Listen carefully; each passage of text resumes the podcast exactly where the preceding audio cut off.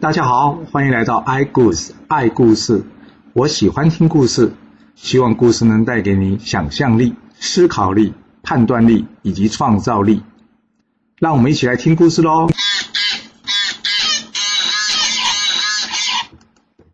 上次我们说到呢，这晋文公称霸天下，会盟诸侯啊，并且请这个苏武在魏国国君的栏位上呢签上自己的名字，但是苏武却没想到呢。这个签名呢，却带给他意想不到的灾难。这怎么说呢？我们接着说吧。因为隔天呢，这晋文公呢，带着这蜀武去见这周襄王。晋文公呢，很喜欢这蜀武，他想要帮这蜀武证明，让他成为真正的魏国国君啊！哇，这蜀武一听到呢，赶紧下跪啊！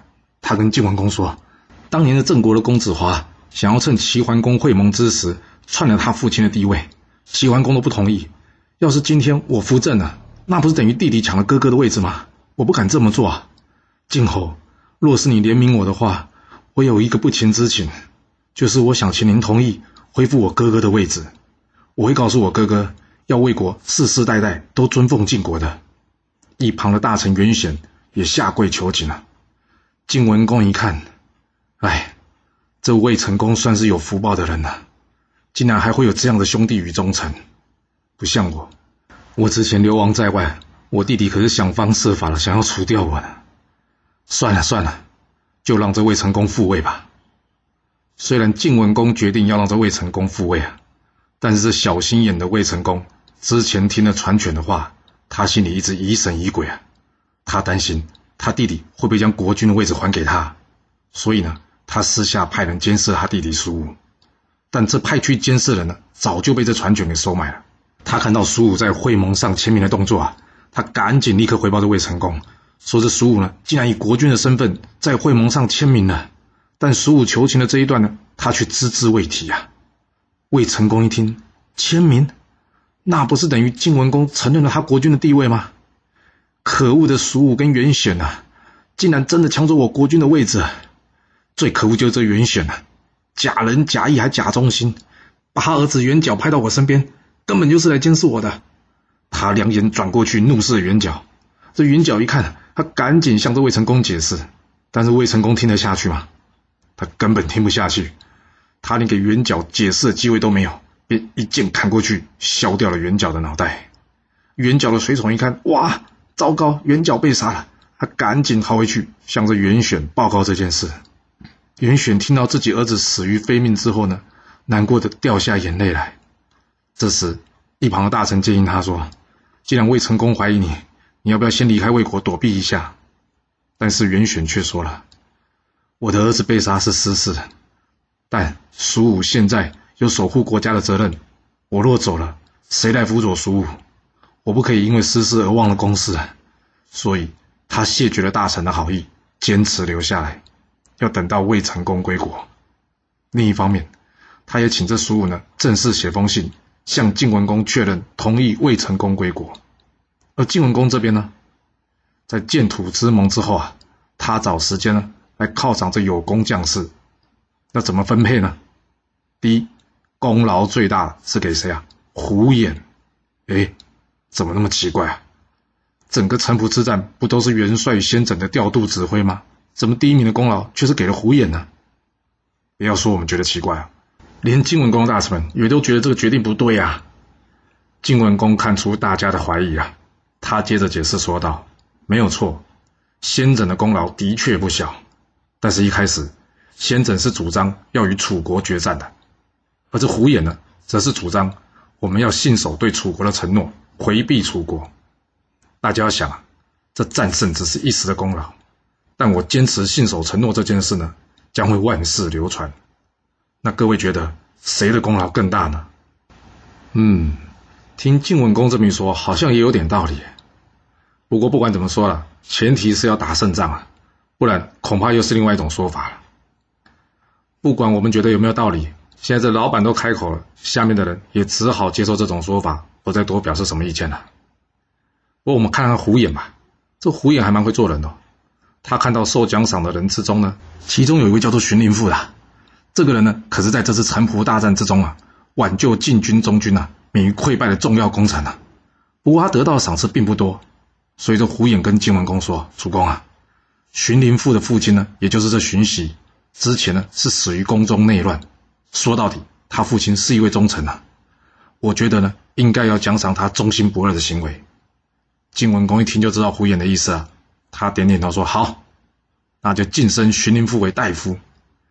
有功要赏，那有过呢，当然是要罚了。这样才叫赏罚分明，大家才会遵守规定嘛。那要罚谁呢？就是这个周之乔啊，他不嫁李隐，现在还好是因为晋军打赢了。那要是打输了呢？大家可是要靠他的船撤退呢。要是晋军真的是战败，撤退到河边却没有船，那大军不就全军覆没了吗？这晋文公非常生气啊，一怒之下下令处斩周之乔。哇！晋文公城濮一战啊，总共杀了颠杰、祁蛮还有周之乔这三位老将啊，把晋国士兵都吓得个个皮绷得超紧了，不敢再随随便便了。赏罚结束之后，晋文公问大臣们：“我想要将原来的军队规模再扩大。”以便除了应付中原的战士之外呢，还要有能应付外族敌的部队，所以我想在原有的三军之外，另外再添三军。你们有什么建议啊？先轸说了，主公，天子才能用六军啊，诸侯不适合哎。嗯，我建议我们将这三军呢改个名字，叫做三行，这样名称上可以避免与周天子冲突。晋文公一听，拍手叫好，这名称好，就叫三行吧。于是，他命令刚刚晋升大夫的荀林父统领中行，先灭及屠吉各统领左右两行。至此，晋国拥有了六军，兵多将广，非一般诸侯能匹敌啊！正式跻身为强国之列。等这些事情都忙完之后呢，下面的人向晋文公报告说：“报告主公啊，这魏国有公文来了。”晋文公一想，哎，这一定是蜀武要帮他哥哥求情的信啊。于是他打开这信来看，嗯，果真是如此啊！这时陈国的国君呢也送上公文，代替魏成功求情啊。这晋文公一看，好吧，看来这魏成功呢是有命继续当国君的人呐。于是他按照之前的承诺，同意苏武所请，让这魏成功归国。苏武得到晋文公的回信呐，哇，他很开心呐，立即派人去迎接他哥哥。而陈国这边呢？也建议魏成功可以准备动身回国了，这原本是件喜事啊。不过我们之前不是有说过吗？这公子传卷建议这袁选要蜀武自己即位为国君，不要让这魏成功回国。那现在魏成功要回国了，他该怎么办呢？他开始担心了，担心他之前说过的话会被被这袁显不小心给说了出来啊。他很清楚啊，魏成功是个超级小人，若让他知道这件事，他自己恐怕会有杀身之祸啊。那该怎么办呢？先下手为强。他既然已经煽动了魏成功怀疑蜀武在前，他干脆坏人做到绝，想办法除掉袁选以及蜀武。想好了之后，他与魏成功说：“主公啊，这蜀武已经是国君了。”他要你回去，这是要让你做国君，还是是想要诱杀你呀？魏成功一听，哦，对哦，你这么一说，我也有点担心呢。一旁的宁玉说：“主公啊，你别往坏处去想吧。这蜀武或许有诈，但总不会这陈国国君也有问题吧？”公子传犬捐的说：“你懂什么？这晋文公深恨主公。”若是这是晋文公的意思，陈国国君敢说个不字吗？主公，小心驶得万年船啊！魏成功一听，嗯，觉得传犬说的比较有道理哦。于是他要这宁云呢，先去打听一下。这宁云觉得说，哦，实在是多此一举，无奈啊，只好先回魏国都城楚丘去看看状况啊。到了楚丘，陆公见了苏武，他看到苏武呢，正与大臣在讨论事情。不过苏武不是坐在大殿上国君的位置啊，而是坐在下面。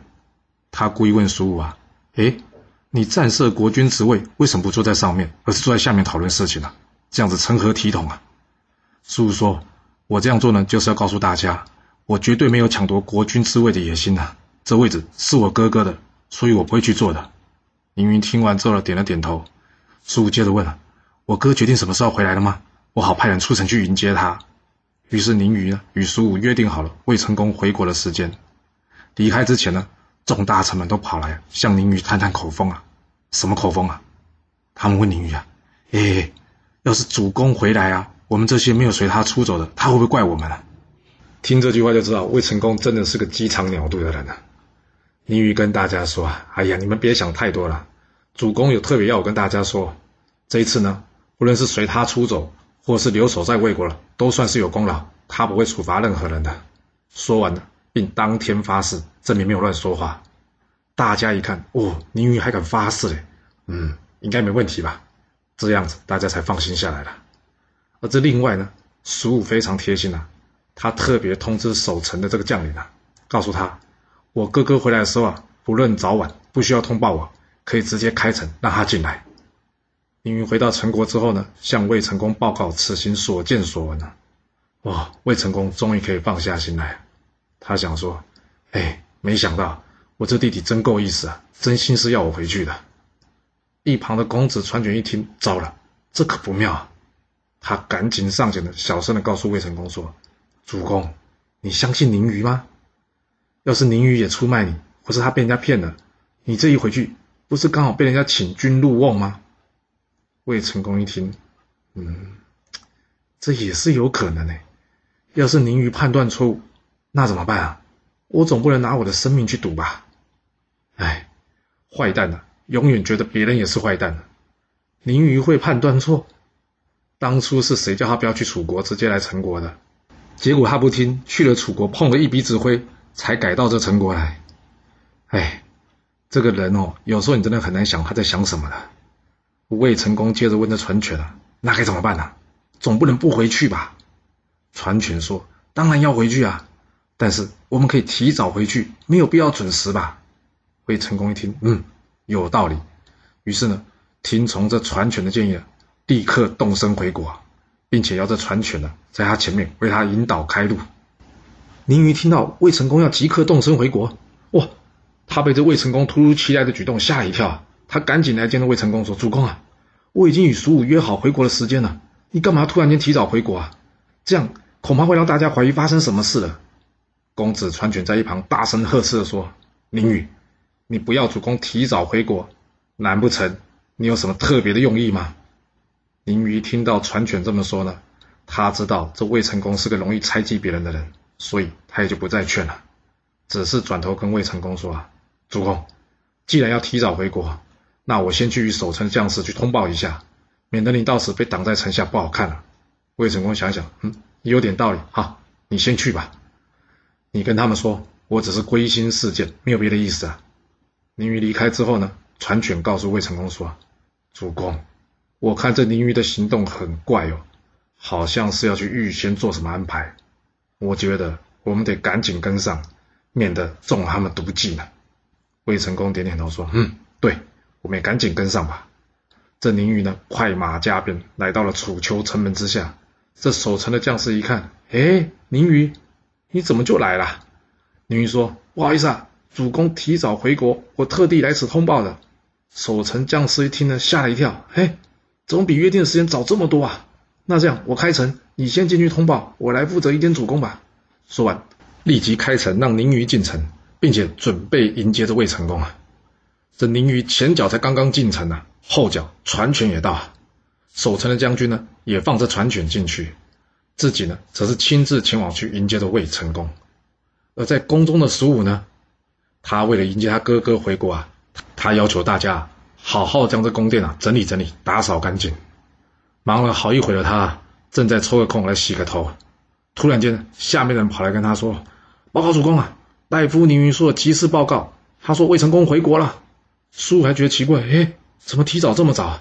但他也没多想啊，他想说，哎呀，哥哥能回来是个好事啊，所以怎么样，赶紧想要出去迎接他哥哥，这才正走出门呢，刚好遇上了谁？公子传犬啊！传犬一见到苏，他担心东窗事发，所以怎么样，立刻一箭唰射出。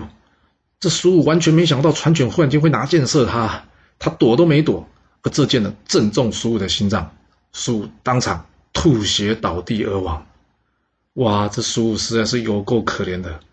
他想都没想过，自己一片善心，却换来如此的下场啊！而一旁赶到的这个宁宇呢，一看哇，苏武倒地啊，他赶紧叫着大夫，他想要上前去救这苏武，但他看到满地的鲜血，他知道苏武已经回天乏术了。此时呢，听到魏成功要回国的这袁选啊，也来到宫中，一看奇怪，怎么宫中乱成一团呢？他赶紧冲到后面，他看着这宁宇抱着已经倒地死掉的苏武在那边大哭，愤怒的他再也忍不住了，他哭着说：“可恶，这无道昏君啊！我要到晋文公那告状，我要他不得好死！”说完之后，他便离开宫中，直奔晋国而去了。而魏成功这边呢，来到了城门，见到了守城将士出来迎接他，并且告诉他苏武的意思。这时候，他才完全相信他弟弟是真心来迎接他的。他进城之后呢，来到这宫殿之前，没想到迎接他的却是满身鲜血的这宁女啊！宁宇泪流满面的说：“主公啊，苏武听到你来，他开心的连头发都还没擦干就跑出来见你呢，但是却被这船犬一箭给射死了。我当初对大家发誓说，主公回国。”不会惩罚一人，也不会杀人的。现在苏武死了，我愧对所有魏国的大臣呐。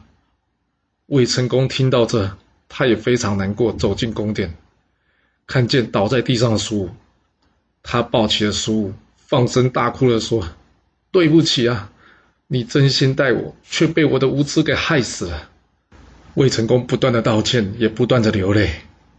就这样。原先这眼睛呢，还睁着大大的这个苏武，突然之间，眼角闪烁着泪光，慢慢的闭下了他的双眼了。魏成功叫着宁远：“你赶紧去把这杀人凶手给我抓来！”这宁宇呢，早就叫人把这传犬给拿下了。传犬来到魏成功前面说：“主公，我杀苏武都是为了你啊！”魏成功说：“你诽谤我弟弟，又杀害他。”让我成为一个昏君，你竟然还敢说是为了我？来呀，把这传犬给我拖出去，碎尸万段！魏国全国上下听说苏武被杀的事情啊，原先差点就要发生暴动了，但后来知道呢，这杀人的传犬啊，立刻被正法了，也就平息了这场骚乱。不过事情可还没完呢，来到晋国的元选呢，见了这晋文公之后，放声大哭啊。说明这苏被魏成功害死一事。晋文公一听，天下竟然还有这种哥哥，我原先还好羡慕他呢，想说他怎么那么好命，能有这样的弟弟，没想到他竟然害死他弟弟。哇，这家伙比以我还可恶呢！他立刻召集大臣呢上殿议事。他告诉大家，虽然他的建土大会会盟各路诸侯，但是秦国、许国没有来，郑国来了却是有恶心。而这魏国啊，现在这魏成功更是杀了他来会盟的弟弟。我若是不重新会盟，告诉大家我的规矩，我看这诸侯大团结的状况很快就要分崩离析了。你们说说，有没有什么好的建议啊？先整先说话了，他说：“主公啊，讨伐不来开会，不忠心，以及做不好诸侯，本来就是方伯的责任。我这边呢，会厉兵秣马。厉兵秣马是什么意思啊？就是做好作战的准备了，随时准备出击啊。”一旁的胡衍却说：“先等等啊，即使主公是方伯，但形式上我们还是要尊重周天子的面子啊。上次建土之盟，周天子主动来找我们，由于事出突然，说实话，场面实在是不够大，对天子难免有些失礼之处。所以，我想难免会有人对主公成为方伯一事抱持着观望的态度。我建议主公可以用号召天下诸侯去朝见周天子名义来邀请各路诸侯，到时。”若是有人不到，我们再以他对天子不敬的罪名讨伐他，这样才是名正言顺啊！赵衰说：“胡衍说的很有道理，不过我怕率领的诸侯去朝见周天子这个想法恐怕无法实施。”晋文公说：“哎，你为什么这么说？”赵衰说了：“主公，我们晋国现在兵强马壮，若是您现在率领大军，并且集合各路诸侯去进京见周天子，你想，我们这一大堆的军队到了京师？”周天子会不会有所担心呢？那他一担心，会不会有可能拒绝你的提议啊？一旦天子婉拒了，就等于是打脸主公，反而有失主公的威仪啊！我建议我们请周天子到这温地来巡视，然后我们再邀请天下诸侯一同前往去见周天子。一来，这周天子呢不会有被我们大军压境的顾忌；二来，这温地位置适中，诸侯前来也比较轻松。还有第三点呢，就是这温地呢之前有王子带所建的这宫殿，这宫殿还算雄伟，我们可以就地取材，用这宫殿呢招待大家，也比较会体面，不失礼啊。晋文公说：“那这样周天子就一定会来吗？”赵衰说：“大王在我温地接受朝奉，所有的开支跟花费都是我们出的。”而他呢，却可以在这里显显天子威风，这种事他没有理由会拒绝的。这件事，您可以交给我来处理吧。晋文公一听完说：“好，那就麻烦你跑一趟吧。”赵衰领命之后呢，随即前往这洛邑去觐见这周天子啊。周襄王见了赵衰之后呢，他问赵衰：“哎，你这次来的目的是什么？”赵衰跟周襄王说：“启禀大王啊，我家主公呢，想要找诸侯们一同进京来朝见大王。”周襄王听完之后呢，点点头，但是没有做任何的回答。他告诉赵衰：“哎，你一路过来也累了，你先回公馆休息吧。这件事我们可以明天再讨论的。”哎，你说这赵衰会不会很奇怪啊？不是他说不要进京朝见周天子了吗？怎么开口还是要进京呢？当天，周襄王呢立即找来这王子虎啊，他问这王子虎啊。赵衰说：“晋文公要进京来朝见我，我想拒绝。你觉得我应该怎么拒绝他？”王子虎说：“嗯，我等一下私底下去问赵衰好了。若是呢，我可以帮你当面推辞，我就帮你推辞，免得呢在大殿上讨论之后拒绝了，反而让晋文公没面子。”周襄王点点头：“嗯，我就是这个意思啊。”当天晚上，王子虎来到公馆来见这个赵衰了，他跟赵衰说：“哎。”我听说呢，晋文公想要来朝见周天子啊，但是你想想，这一大堆人来到我们京师，我怕这京师的人民恐怕是从来没见过这么大的阵仗，大家应该会争相过来看的。那这人一多呢，话就多，话一多，难免会出什么乱子，你说是吧？赵衰装糊涂的说：“哎呀，糟糕哎！我出门前，我家主公已经通知各国诸侯了，要来朝见周王了。这周天子若是不同意，”我该如何回复我家主公啊？王子无一听说，哇，那现在该怎么办呢？赵衰想一想，嗯，办法是有，但是我不知道方不方便说。哎，王子虎说：“哎呀，有什么方法就赶紧说吧。”赵衰接着说了：“你知道温这个地方吗？”王子虎点点头说：“怎么会不知道呢？”这赵衰说：“啊，温这个地方呢，是之前周天子送给我家主公的。古代呢。”有天子巡狩地方的习惯，要不这样吧，周天子这边呢可以放出消息，说要到温地啊去巡狩，这个地方你们比较熟悉，也比较安全。我家主公呢听到说周天子要去巡狩温地呢，再以这个名义呢率领大家来温地朝见这周天子，这样一来是诸侯主动求见周天子，而且又在天子的地狱之内，天子的尊严就得以维护了。那什么意思啊？就是面子上比较好看的。另外呢，我家主公想要表达忠心的意思，也不至于被拒绝嘛。你觉得怎么样？王子无一听，哎，这样好啊，这真是个好方法。于是呢，他赶紧回去向着周襄王禀报。周襄王一听，嗯，这行哦，这个方案还不错。于是就答应他，我到这温地去巡狩。会盟的日子到了，这齐、秦、鲁、宋、陈、蔡。郑一共呢有十多国的国君呢前来朝见这周天子，除了这许国，而这魏成功呢原先是不敢过去的。不过大夫宁愿告诉他，主公，你要是不去，马上就有罪了。这晋国很快就会来攻打魏国，到时候你要怎么处理啊？为今之计，只能走一步算一步，先去会盟吧。这魏成功很无奈啊，现在就算是再害怕，他还是得去啊。